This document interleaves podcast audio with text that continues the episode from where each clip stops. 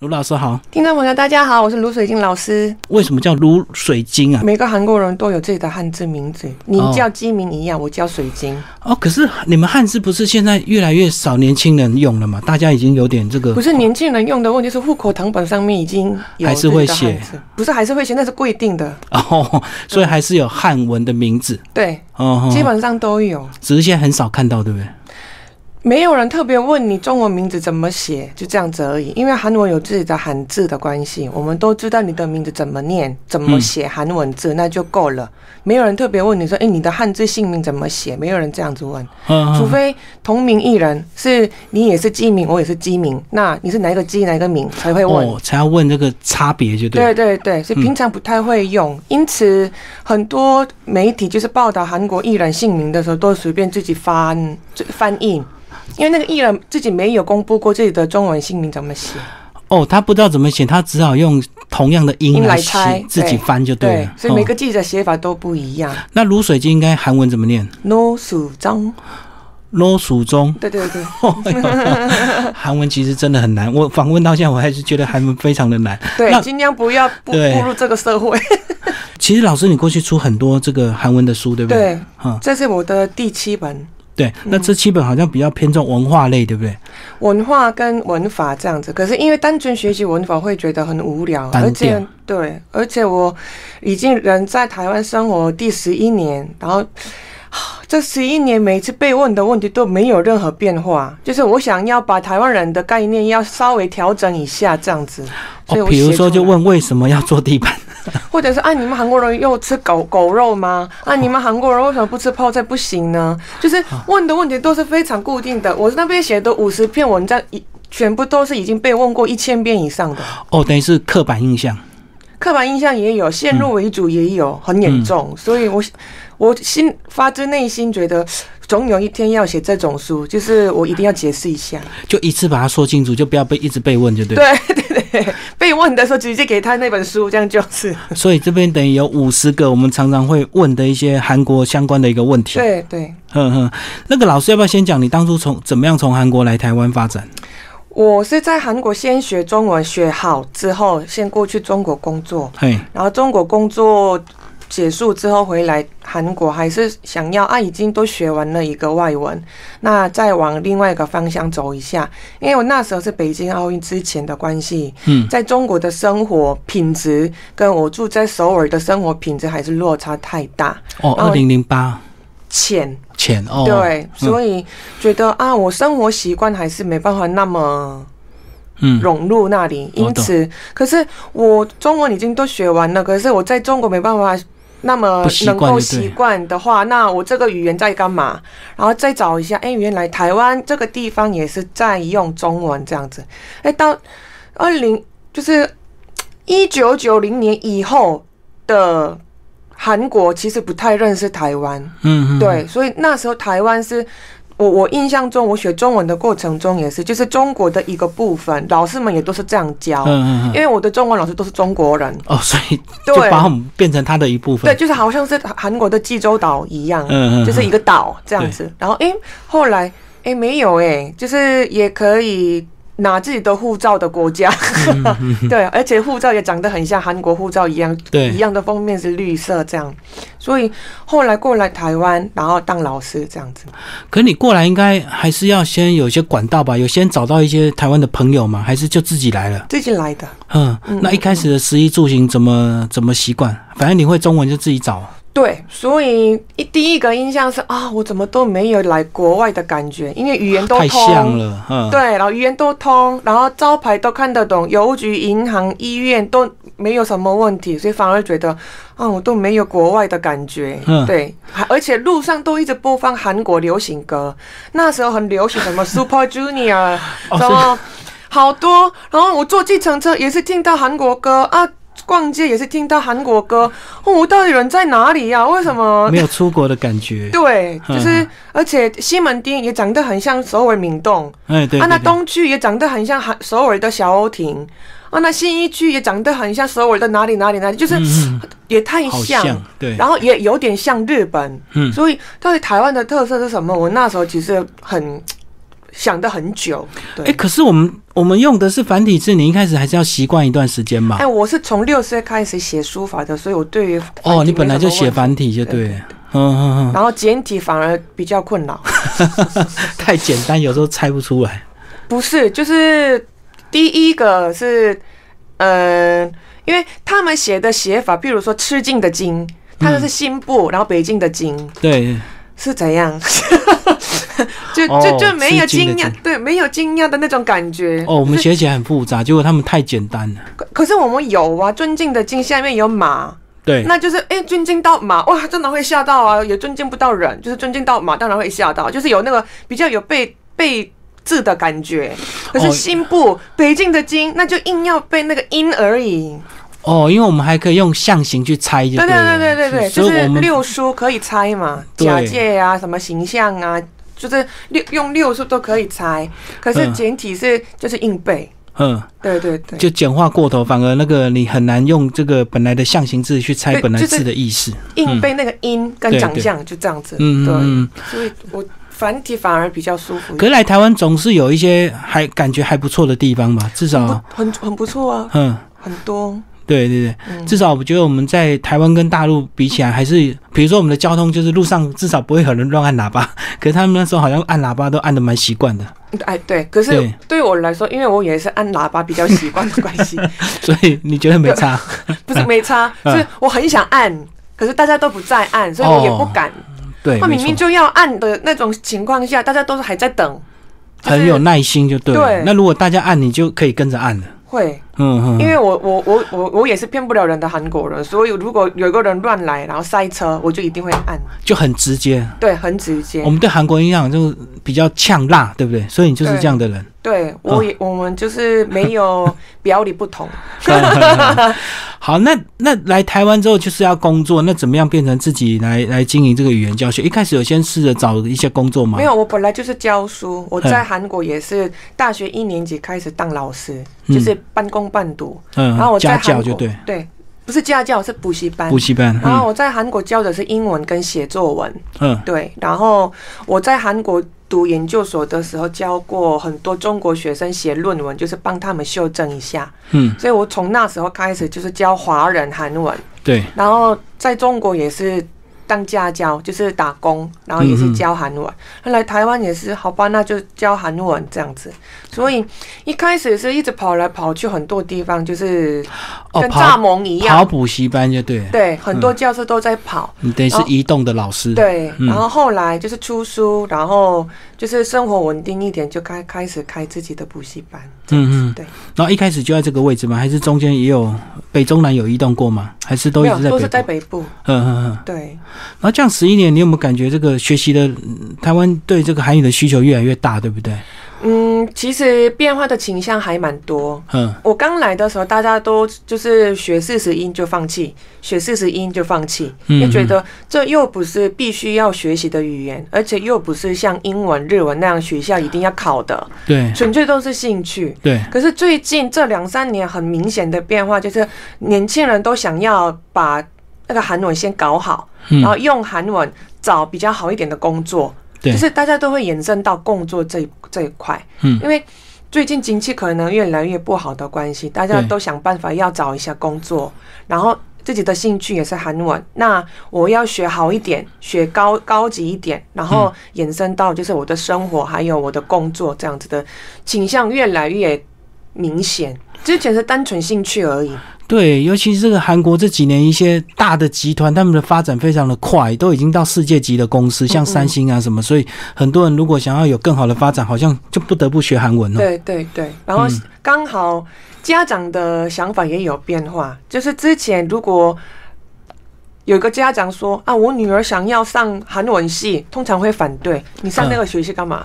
对我以前也这样觉得，我听到我朋友念韩文，我说你为什么不念日文？是不是？我觉得日文比较有用。哦哦，对。可是最近的家长是，哎，你想要上韩文系，那要不要直接去韩国留学？因为学费其实差不多，对不对？对。然后，嗯，就他干脆去那边学习，那不用留在台湾这样。情境比较更容易，就对。而且因为韩国比比较安全。跟其他国家相比，对对对对，所以就是很多家长直接送小孩子到韩国留学这样子。对，而且我相信韩国的留学跟日本留学价钱一定有差，韩国物价还是平均比日本便宜哈。日本跟韩国都差不多，嗯，可是最贵的是当然是台北，所以你 在首尔生活的话，比台北生活费。可是我看那个韩国旅游团，有时候想出国看那个报名，好像一万块就可以去个五天四夜。那日本都要两三万块，甚至三万多这样子。嗯，要看内容，要看内容。对，然后嗯，韩国是学费优惠比较多，对于国外学生优惠比较多。对，因为每个每个大学想要把自己的学校分数要。提高一点，教育局每年都有评价每个学校的国外学生招生如何这样子嘛？哦，所以那个人数也是评鉴的标准。对，所以台湾学生的出名就是乖，乖乖上课，嗯，然后门禁，很会遵守，嗯，然后都几乎不会缺席，就缺课。对，就是给学校很多加分的关系。其实蛮多学校想要吸引台湾学生。哦，就是我们平均素质比较好一点，比较乖一点。对，然后用宿舍也是比较干净一点。嗯，对，因为很多国家，尤其是就是最近很多很多问题发生的有一个国家，那个国家的学生过来韩国留学，一百个人、两百个人同时跑掉，拿那个签证跑掉，为了。打工是不是？对对，为了违法打工，然后跑掉。可是台湾学生没有乖乖缴钱，然后乖乖看书，然后乖乖回家，乖乖丢垃圾，就是整个生活规矩都很乖。那应该是经济落差比较那个的国家才会有这样的需求，对不对？想办法先去弄个学生签证，然后跑掉。可是因为台湾的韩文是叫做民度，就是民众的水准，民度比较高，所以其而且。每个台湾人都好像有在国外的时候有一种啊，我是民间的外交官，有那有那种 推广大使，对，要注意形象就对。所以啊，我在台湾其实很懒惰，可是在国外啊，我还是这样子不行，然后就会。帮忙，或者是对自己要求严格一点，这样。这种心态应该就是说，因为台湾太小，然后外交不容易，所以我们出去我们都有那种使命感。对对，让大家对我们台湾认同这样。对，所以其实基本上在韩国的，尤其是首尔、釜山那种大城市的大学，对于台湾学生的形象非常好。对，而且你一定要表现的很优秀，才能够跟人家讲说，我跟中国不一样哦，我们是台湾人哦，不不要一直说我们讲中文就是中国人混在一起这样。一呃，可是这四五年在韩国已经。很多综艺节目都报道台湾这国家的关系。之前是你们去韩国玩的时候讲中文，大家都以为你们是中国人。可是现在我们已经分得很清楚，韩国人都这样子说。你在韩你在韩国看到讲中文的人，可是他讲话声音很小，那是台湾人，很优优雅一点。讲中文可是能不能那么小声讲话，那就是台湾人。很大声就是对，因为。中国它它地方大，所以他们有时候都要 哦，有没有一个山头喊到另外一个山头，所以他们好像话很自然就大声，然后一直说卡姆萨米达卡姆萨米达，就是很不流利的韩文，一直说卡姆萨米达卡姆萨米达的华人讲中文的那也是台湾人，哦哦对，因为我们已经习惯说谢谢谢谢谢谢这样子，所以在国外也是卡姆萨米达卡姆萨米达一直在说，哦，就变成我们很很自然的口语的部分，对对对，所以就是韩国人说哎，在外面讲中文，可是一直会说卡姆萨米达。谢谢这句的人，那百分之百是台湾人，就会一直强调，对不对？呃，因为我们已经习惯用谢谢，那到那边你熟悉这个这句韩文，你就一直讲谢谢谢谢这样子。嗯嗯。所以其实基本上在韩国，对于台湾的形象都是很好的。嗯嗯。好，那接下来我们就请老师来聊这这个五十个呃文化。那书名为什么会挑这个？为什么偏要做地板？是不是你觉得？这个这个是大家最最错误的一些印象，是不是？没有，因为实际上我们是这样，然后很多人都会问啊，明明就有就正常的沙发，为什么不坐？对，为什么不在坐？一定要靠在那里，坐在地板这样子？嗯，因为韩国的生活文化基本上是坐式文化，我们台湾是立式文化，就是站式，嗯嗯，椅子、床这样子啊。那韩国是呃床垫，就是地板上生活比较多。坐在地板攀腿这样，对哦，那不是跟日本很像？日本不是也是都做榻榻米？啊，又不一样。嗯，对，因为日本的所有的住宅长长的都是里面都没有柱子，你没有可靠的地方，一定要坐正一点这样子。哦，对对对对。对，可是韩国是回家可以休息，因为我去日本光那个看的时候，我都觉得哇，这个是在家里根本没办法休息的地方。哦，还是要坐很正。客人来的时候上去上去的那个台也是没有可靠的地方，就是一定要这样子紧张的状态。可是韩国是一定要舒服一点，然后就要懒一懒一点这样子。所以生活形态又不一样，而且你要注意哦，你跟韩国人聊天的时候不要一直跟。拿拿日本比较，这样韩国人不开心，会不高兴。嗯，对，因为我知道其实日韩有很多情恩怨情仇。对对对，跟跟跟那个我我们拿中国跟台湾比来比去一模一样。对对对，很不高兴。历史的因素。对，很不高兴，而且。因为很多人都觉得日本是我们东亚的代表，怎么样怎么样怎么样，就是把日本当一个明星一样。而且在台湾人眼眼里，本来日本是永远是对的，永远是崇拜的对象。可是对于韩国人来说，并不是那样。所以就是跟韩国人聊天的时候，特别要小心碰日本这两个字。提醒你，不要拿来跟日本比，就对。就是不要碰那个字。好，不要讲到。对，不要不要不要不要碰那个字。对，对，比较敏感。在欧洲好像也是一样，欧洲有些国家也是不想讲英文的。就是英国，对对对对对，嗯嗯，原来其实这个这个国际的这个局势错综复杂，然后历史这样子哦，是有有些历史的演变，真的还需要更长的时间才能够淡化，对不对？对，所以跟韩国人聊天的时候，我们台湾人很容易错误，就是嗨。这样回答，因为看到这这个人，然后我英文也不好，然后不知道他会不会讲中文。那很多台湾人都说嗨嗨，然后韩国人就觉得为什么这这个人莫名其妙突然丢给我一个日文？哦，我们的嗨是是你们听起来就是对对对对嗨嗨，为什么是这样？就是你你又不是会讲日文的，就觉得很怪。对，所以讲英文可能还好一点，讲个 hello 他可能还不会那么生气。你讲 hello 他可能会跑掉，因为他不会讲英文，他会紧张，就 对。对。所以很难搞哎。所以韩韩国的英文普遍的这个程度怎么样？你们应该普遍程度比较好，对不对？因为你们都有那种很强烈的那种呃，想要跟世界竞争的那种。企图心嘛，我本来以为韩国人的英文真的还不错，嗯，本来以为，因为我我我我自己也是，我身边的所有的同学朋友也都是基本上都会讲英文，都没有任何问题，而且工作上都会用到英文，嗯，可是那是后来我才知道，原来是要感谢爸妈的。嗯嗯，就是我长大的地方，还有我长大的环境是能够学习英文的环境。对，其实平均来说，如果路人甲来说的话，台湾人还是比较会。哦，对，哦，所以你你你本来以为是大家都这样，后来才发现是你的环境。对对对，父母给你比较好的那个环境。对，嗯嗯嗯，就是要看地区。可是如果一个外国人在台北观光的时候，其实不会遇到因为英文造成问题。对，就是英文，而且我跟你讲，台湾人的想要帮忙的那个善善良的那个心更强烈，会比自己英文很差的那个害羞还会高很多。哦，我懂。所以想要帮忙，可是我英文很差啊，怎么办？还是想要帮忙，所以还是硬冒出来一句英文。那这个对外国人来说，哇，真的很棒。哦，我懂，就是你英文即使不好，你还是会很强烈的想帮忙，对，因为想要帮忙。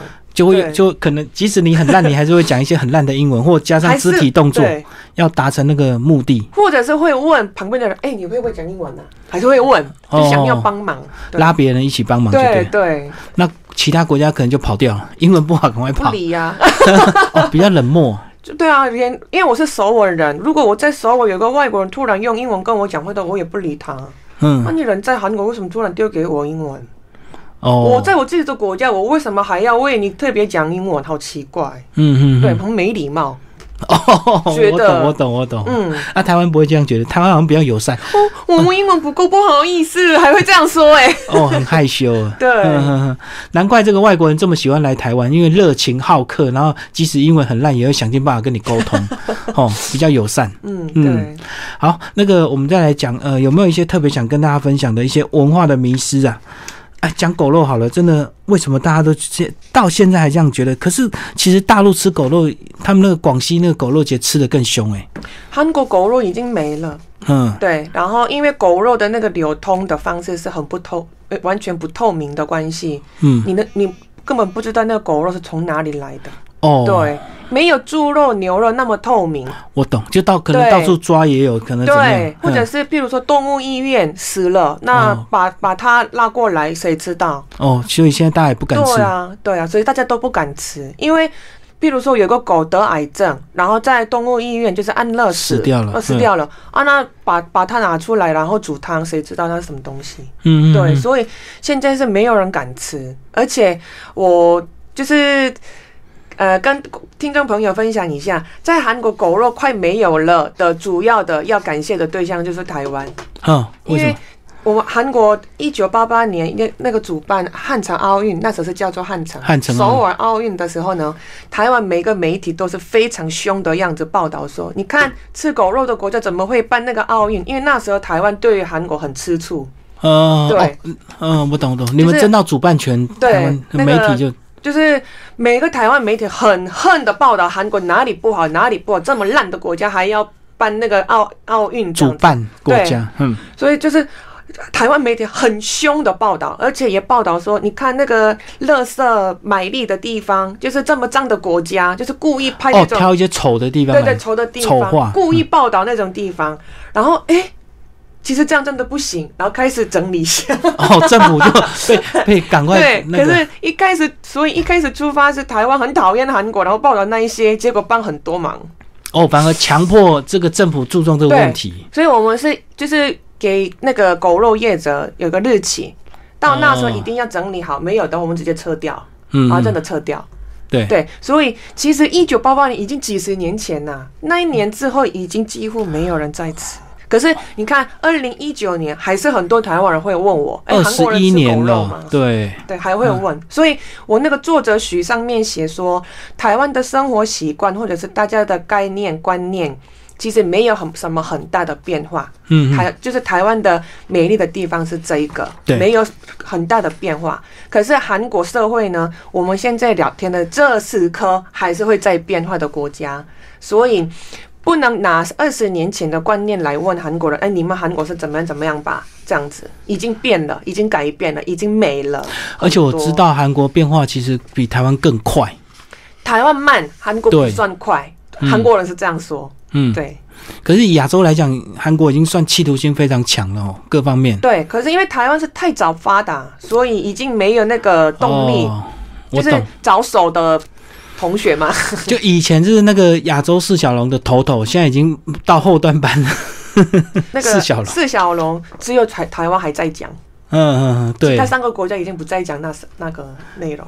对，现在已经什么东协几国几国了哈。所以我在台湾生活当中，其实嗯很心疼的一个地方是韩呃台湾很想要讨论某一个国家的过去，嗯嗯，不会讨论那个国家的未来。比如说看中国的看法也是啊，中国厕所都没有门呐，哦，那几十年前你几十年前的事情，大概是二三十年前，真的是没有门，就是大家都往过去聊天而已，没有人往未来聊天。然后死都不承认，就是啊，中国是已经在发达，韩国也在发达，可是不承认。对对，大家都还是觉得中国跟韩国还是在台湾的下面，日本永远在台湾的上面，就是那个很固定的刻板印象。我觉得过了一百年也不会改变，我好心疼，因为。不会看别的国家正确的观念，就是也不会看自己的国家很正确。我懂，就是你一直花时间在批评人家的过去，然后对他的进步你就没有看到。因为看未来才会赚钱呐。对啊，对啊，对。可是一直执着以前怎么样，以前怎么样，一直在说以前怎样。好心疼，真的好心疼。现在中国最厉害就是那手机支付宝，对不对？手机哔哔哔哔到处哔哔，连那个卖摊贩的那个 都都叫你撒 Q R 够给他钱就好，他都不找零。对，可是大家都攻击说，哎，那个是中央政府控制的，所以不好，很可怕，就是找那个缺点说。嗯嗯。可是我们要看的是，哎，他们已经有那个技术。对。对，而且国小生上课的时候直接。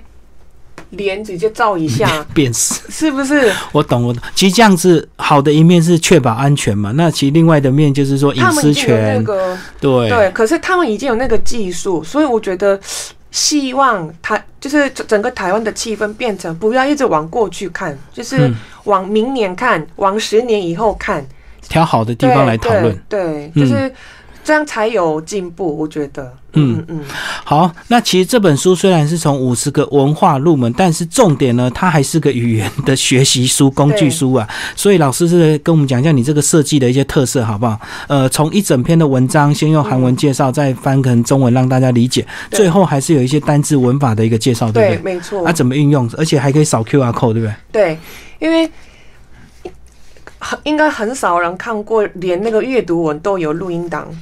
哦，整段朗读啊，对，哦，很少哎，真的。我那个第一篇到第五十篇的所有的阅读文，我都亲自录的，对。然后先从文化开始接近，因为我觉得不懂文化的人学什么外文一定有界限。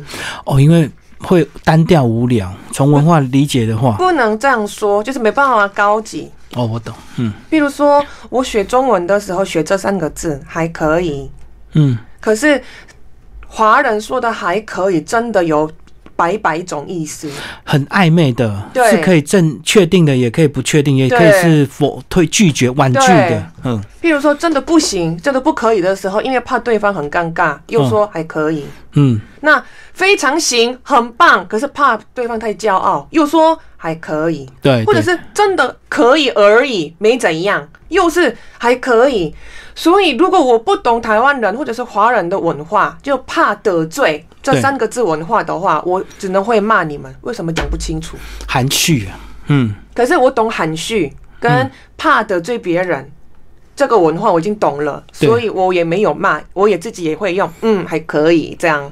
对，比如说你现在在忙，你的朋友要约你吃饭，那你现在有没有空？你就会说哦，时间还可以。那就是行不行？就是可以或不可以。对对，所以如果我不懂文化的话，所以你讲重点是要还是不要？对哦，所以你现在已经慢慢也理解了。不是慢慢理解，已经都入进随俗。我也会说，那时间还可以。所以你被影响就对，忙一点点而已。哦，我能够懂老师的意思。所以说，如果你不从文化面去认识一个语言的话，你学习的东西永远都是表面上。对，然后用错。嗯，很容易用错，因为我们譬如说，老很多人都问我说：“哎，老师，韩文不好意思怎么说？”嗯，其实中国中国人、华人说的不好意思种类很多。对，例如啊，我对你做一一些失误。道歉也是说不好意思，可是不到抱歉道歉的程度，就是轻易一点，那就是不好意思。嗯，或者是啊，我做这个事情有点尴尬，也会说害羞，不好意思。嗯，对，所以老师不好意思，韩文怎么说？那我教你，如果只有教你对不起的内容的话，你想要说很害羞啊，这样很拍谁，很不好意思哎。可是你嘴巴用韩文讲出来的是对不起，道歉的不好。那韩国人就傻眼，为什么这个人突然跟我说很抱歉这样？哦，所以必须要从文化开始接近那个文那个语言，这样才能懂他那你刚刚背的那个句子那个单字的意思是什么？是哪一个类型的不好意思？就从文化面对，然后在怎么样的情况下用的谢谢？嗯，例如吃饭的时候。韩国人跟请客的人说的谢谢，跟平常状况啊，谢谢你，谢谢你，单纯说的谢谢，完完全全是不同的句子。对。可是哦，我们台湾人是吃饭前也说谢谢，吃晚饭之后啊，谢谢你今天招待我，就这样子而已。嗯嗯。所以很多人都问说啊，老师，你们那个谢谢怎么说？那我只能回答你要哪一种谢谢？哦，要先了解你到底你要什么意思？对，你要怎么样的情况下用那个句子？先可以解释一下吗？这样子，对，所以我是非常重视先懂这个文化，然后再学习这个语言。因此，我们台呃台湾人学习英文也是，很多人都直接把中文翻成英文，都不懂他们的文化的关系，硬翻的很多。哦，我懂。很多翻译书，如果不是只有文法好之好而已，你还要知道很多文化类的东西。对，所以我们小时候那么拼命的背 “How old are you？” 你几岁啊？平常谁会用？因为西方文化问年龄是很没礼貌的。哦，对啊，对啊。那么拼命背那句是做什么？我又不是一直经过那个海关。How old are you？那一定是经过美国机场海关的时候才会被问的呀。问你几岁？对。对啊，然后啊，看那个护照明明就可知的，为什么还要问？所以那些就是把中文句子硬翻其他外文，然后背，然后啊，自己觉得啊，我想说的内容可以说，其实完全不是。嗯，我懂，我懂，就跟很多现在青少年学韩语，他是用这个影视文化才开始入门，从偶像的歌词开始学，对不对？所以我就是用那种方式，就是一定需要一个指导的老师，然后不管是哪一位老师，必须要一个老师啊，不然自己学习的话很容易就是搞错，然后。就是，比如说学英文啊，我是听那个 pop song，然后就是学英文一下。K K pop 不能这样子。我懂，我懂。因为韩文的文法是歌词，或者是综艺节目上，或者是韩剧里面，或者是我们实际上平常讲话的都不一样。因为韩文还有敬语，还有谦语、谦让语。嗯。那韩剧里面演情侣的人怎么会一直说敬语？可是你平常生活中遇到的韩国人可能是长辈哦，所以你要讲敬语。对，所以不要乱听韩剧，然后乱学韩文，就是必须要一个老师。哦，我懂，我懂。所以你你用韩剧来背的话，你可能就会没有用到敬语，就对，因为你被误会成没礼貌的人。嗯嗯嗯。对。然后我最近发现，就是很多台湾人看到人不会说嗨，年轻人，嗯，就是。譬如说，我是老师，他是我学生，他在上我的课，可他看到我还是不会说老师好，就看人而已，不会打招呼。对，或者是你的瞳孔变大而已。嗯嗯嗯，就这样子而已，不会说老师好，你好都不会说。可是这种行为对于韩国人来说，哇，这个人是没看到我吗？哦。没有礼貌，很没有礼貌。对。对，所以就是那种很容易产生误会的，一定要先学。而且我们台湾人说是的另外一个用法是嗯。嗯。嗯嗯嗯嗯嗯，也是代表是就对。对，嗯。嗯。嗯。嗯。嗯。这样子。可是对于韩国人来说，嗯。是最没礼貌的回答说法，就没有肯定也没有否定，那语义不清，那是评语哦，评没礼貌的哦，评哦，你们的嗯。就是没有礼貌，对对对对对。所以朋友之间才会说，或者是国中同学、国中生同学之间才会说，嗯嗯嗯这样子。如果学生跟老师说嗯的话，你是怎样？嗯，对。然后你跟上司说嗯，你是怎样？你在看医生的时候跟医生说嗯，马上翻脸。所以我真的很。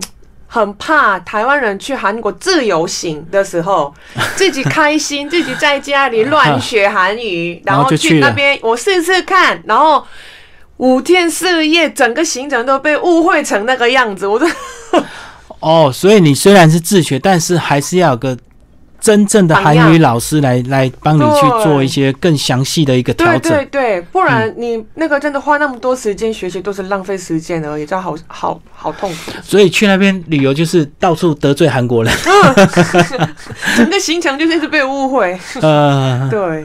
好，里面有一篇讲到这个跟台湾特色很大的差别，为什么韩国都看不到摩托车，可是台湾到处都是摩托车，还有那个摩托车瀑布。嗯嗯，为什么韩国没有摩托车？那为什么台湾有那么多摩托车？方便啊，快速啊，啊，一定啊，我讲了啊，书里有写大众运输。对对，因为发展的比较晚。对，嗯，正确，叮咚，正确。因为韩国首尔的第一个捷运是一九六五年已经有了。哇，好早哎。对，所以我们已经习惯了用大众交通。嗯，而且韩国冬天很冷。哦，我懂。你零下二十度，骑摩托车看看哈。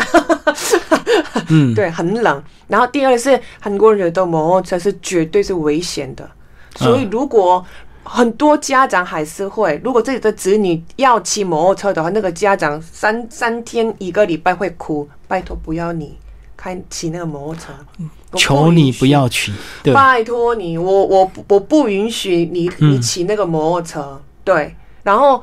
因为觉得什么护具都没有，只有一个安全帽，嗯，所以撞到或者是就是有什么事故的时候受伤的、死掉的都是骑摩托车的人，所以很不安全。对，有有有这个说法。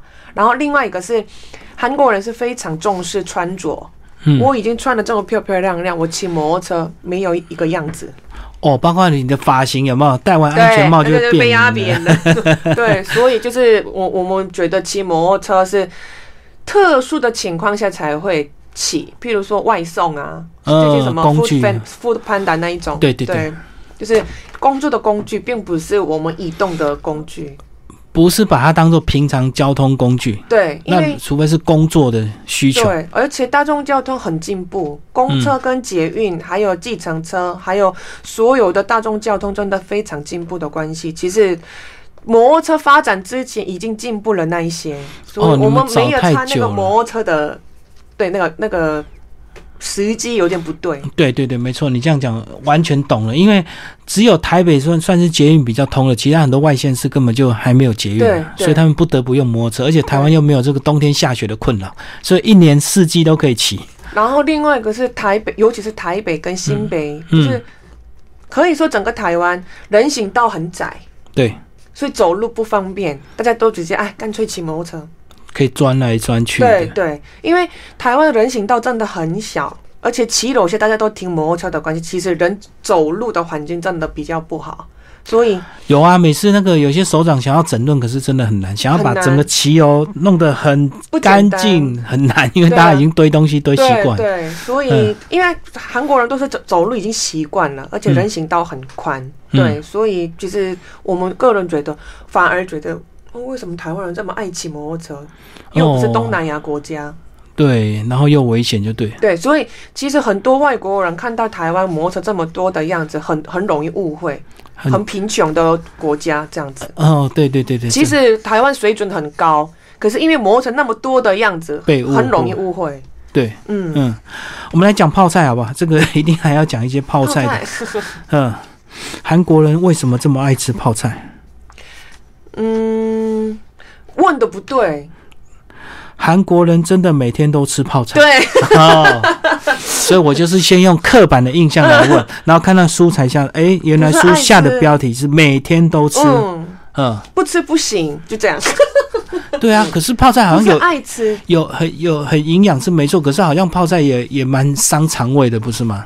可是我们觉得吃什么菜，还是吃泡菜才是一个完整的 set。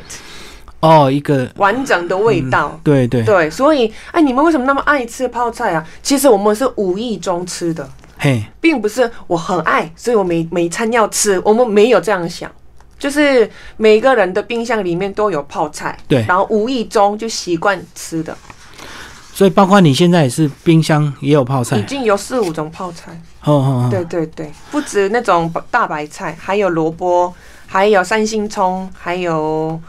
那个芥菜用芥菜腌的，所以泡菜有很多口味。我们只知道有有辣的跟不辣两种，六百多种，六百多种。对，泡菜是六百多种，所以是很多青菜都可以用泡菜的技术，就对。比如说，我们觉得啊，这个香瓜不好吃，不甜，也可以腌呢。嗯嗯嗯，然后哎，这个蜜桃也没有甜味，只有苦苦的味道，那可以腌呢。嗯，对。然后西瓜皮。就是绿色的已经切掉，然后那个外面的那个白色的也可以腌泡菜。对，那个那个几乎台湾都这个西瓜红红的吃掉就丢掉了。对，可是那个西瓜皮那个白肉腌泡菜其实很好吃。嗯，而且夏天吃的时候很有清爽感。那那时候到底是什么原因让你们这个演变成这么热衷去腌制这些泡菜？因为之前韩国没那么就是呃。保保管饮食的设施没那么没有冰箱这些没有那么发达了。对，可所以台湾是比较发达的是炸的东西。对，热。然后一百年前、两百年前没有冰箱，那只能炸才能保管，因为台湾是热。嗯嗯。啊，那韩国是寒冷带，所以腌。嗯。对，而且韩国三边都是海，所以盐巴比较容易。取的。海运比较方便，对对，所以用海盐来腌东西比较多，是是，对。然后冬天很长，所以韩国人保保管食物的方式，第一都要干掉，嗯，然后第二个是腌，所以我们是除了泡菜以外，腌的东西很多，譬如说套丢鱿鱼，也是用辣椒粉加很多料来腌。然后我们喝粥吃粥的时候，拿一下拿一些些就是吃，拿一下下吃。那腌的就是干的套丢了，就变干鱿鱼啊。No no no no no，生的也是哦，生的哦。对，然后章鱼也在腌，然后 那个明太子，明太子也是本来韩国人开始腌的，然后日本人看到哎这个吃法还不错，所以才拿过去的。嗯嗯嗯，很久以前对。然后生的是要吃的时候拿出来，不用再料理了。对。就直接吃当泡菜一样。对，是是是，我还记很多哎，我们连那个酸葱也都会腌。嗯嗯嗯嗯，哦，所以这本这这本书还真的五十种韩国文化，蛮多我们的过去错误的印象。对，我我终于可以，我就是我其实用这本书来诉说的，一次说清楚。不要这样问，要不然你的学生也会一直问嘛，对不对？对，那就直接一本书给他看就好。对对对，你把把书打开第二十三课了，你会一直解释。对对对。可是为什么台湾对韩国还是有很多这个比较不友善的一个或者是认知啊？比如说我们常常就会看到一些报道说韩国又在争什么世界遗产，什么豆浆他们发明的哦，孔子是韩国人这样。为什么台湾的媒体或台湾人对韩国有有这么比较不友善的这些想法？其实豆浆跟孔子我已经听了很多次，可是韩国人根本不知道原来台湾人这样讲。哦，对，第一，因为韩国没有豆浆，所以那个东西没办法发明。对，然后第二。孔子，我们因为韩国是有点歪掉的儒家思想，已经太严重的关系。嗯，基本上我很我们很讨厌他，而且大家都知道他是中国人。嗯，我又不，我我说送给你们，我说不用了，不用他了。孔子、孟子、韩非子都是你们的，我们说不用。对，所以那种假新闻哦，是假新闻，去故意去丑化韩国人。对对，然后其实我发现，哎，其实很多人都会信那种新闻，网络新闻。对，就是所以，我后来怎么解释呢？我跟你讲，有一天在澳洲有一个人说，莎士比亚是澳洲人，有人这样讲了。然后呢，你觉得英国人会信那种话吗？嗯哼英国人笑而已啊，神经病，就这样子。对对对对。那台湾人为什么那么轻举妄动？就是你看韩国人说孔子是什么怎么怎么样，明明就是假的，为什么分不出来？嗯。然后写那篇文章，然后让人家一直误，就是误认，有那么开心吗？我觉得一个国家想要发展的话，先要过滤一下正确的新闻跟假新闻。因为假新闻很会害到你个人生活，哦，就是被影响，对，而且你的眼睛很容易被遮住，嗯，看不到真相，所以就是对于韩国的误会那么多，其实对于台湾一点都不好。哦，我懂，因为你就一直活在那个骂别人的那种生活中，你自己不会进步，对不对？而且韩国跟台湾一定要同步一起走的路线很多，嗯嗯，对。譬如说，十大贸易项目里面，六七个是韩国跟台湾一定要协助、一定要合作、一定要好好竞争的。那对于韩国的一直错的那种资讯，让企业家就是一直误解这一些国这个国家。嗯，那对他们赚钱的人来说，这个误不对的资讯影响更大。嗯，所以我觉得那种不对的资讯真的需要过滤一下。然后你们不要对于韩国那种。韩国是我们敌人，rival 这样子，就是我觉得不用。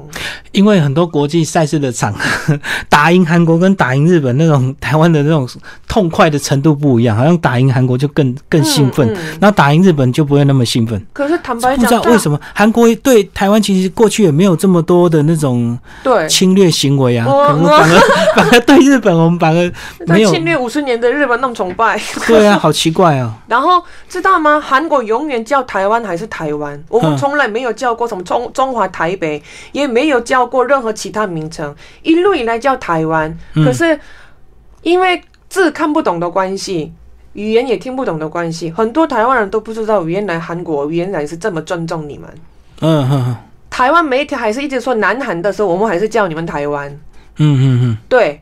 可是因为最近才开始叫韩国，之前就是叫做南韩。对，我们也没有说什么。对啊，所以就是，而且坦坦白讲，在韩国人眼里，台湾的重量没那么大，所以不要一直把韩国当台湾的敌人啊！我们要赢韩国啊！我们一定要打败韩国。其实没有任何生产性，也没有任何营养的话题，我觉得。嗯嗯嗯嗯，台湾走自己的路就好了，不用特别把一个。国家拉过来，然后尤其是尤其是就是什么选举的时候，啊，我们会赢韩国，韩国行，我们为什么不行？谁知道？对每次遇到运动赛事的时候，这个好像这个台湾、韩国、日本、中国，好像这四个国家就那种民族的仇恨就会嗯被带动起来哈。对，然后呢，就是不久之前韩国跟台湾有棒球比赛，对对。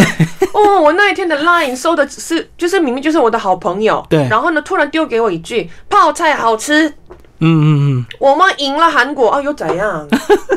我我不是你的朋友嘛？你传给我那个。讯讯息做什么？就是觉得好幼稚。然后我那时候才赶快找一下，到底今天是有什么比赛。然后在韩国新闻根本没有报道。哦，结果台湾是大事。那是预赛嘛？嗯哼，就是一个小的比赛而已。反正也不是四强，就是还是预赛。然后我后来发现啊，对，韩国真的这这这次真的打的很烂，没有错。可是为什么就是这么这么拼命的攻击韩国？我真的有的时候。对，因为比赛本来就有输有赢啊，很正常的事。球是圆的，没错。球是圆的，没错。可是，对什么比赛就是。看到韩国就大家都很热血，嗯哼，对，不知道为什么。好，最后请老师来帮我们做一个总结，就是如果说真的要好好学好韩文的话，是不是真的呃这本书是一个很好利用的一个工具？透过文化的深度认识，来好好的理解这个文法跟背后的意义，才会真的背得长、背得久、背得远这样子。没错，没错。所以啊，呃。其实不管学什么外文都是一样，先认识一下文化，才能懂他们的句子、他们的单字、他们的文章。所以我建议先正确的认识一下韩国这个国家，不要被那些假新闻一直 晃来晃去。对，耳朵一直听那些不对的内容。就是你认识这个国家，其实嗯，真的有必要。对，而且我跟我跟听听众朋友特别强想要强调说一句。你越认识、越认真认识韩国这个国家，你会会越爱台湾。嗯哦，透过认识韩国回来，回头爱的爱自己的。原来台湾是怎这么棒的一个国家，然后原来韩国跟台湾的正面能够努力的方向是原来这么多，然后我们一起发展的、协助的、合作的啊，原来是这么多。其实也完完全全能够刮目相看自己国家。对，不止理解韩国而已。好，谢谢我们的卢水晶老师为大家介绍他的新书《韩国人为什么偏要做地板》，然后这本书伊利丛书馆出版。谢谢老师，谢谢谢谢。